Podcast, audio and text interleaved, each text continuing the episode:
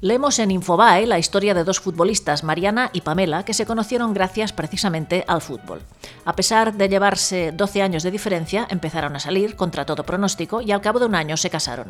El siguiente paso que dieron fue para ser madres y después de varios intentos fallidos lo consiguieron siguiendo el método ropa, que une los óvulos de una de las madres, el vientre de la otra y el semen de un donante. Ahora están embarazadas de nuevo y la criatura nacerá en septiembre de 2018. Les quedan aún cuatro embriones congelados por si deciden continuar ampliando la familia en el futuro. Si queréis ampliar la noticia, no dejéis de visitar la página web de Infobae, el portal líder de noticias en la Argentina y el primero en apostar a las redes sociales como un canal de comunicación e intercambio con sus lectores y lectoras. Ya sabéis, si queréis contarnos vuestra experiencia saliendo del armario o la de una persona que conozcáis, de vuestra familia o una desconocida, o bien preferís enviarnos historias de ficción sobre este tema, la salida del armario, podéis hacerlo a través del correo electrónico info.inautradio.com.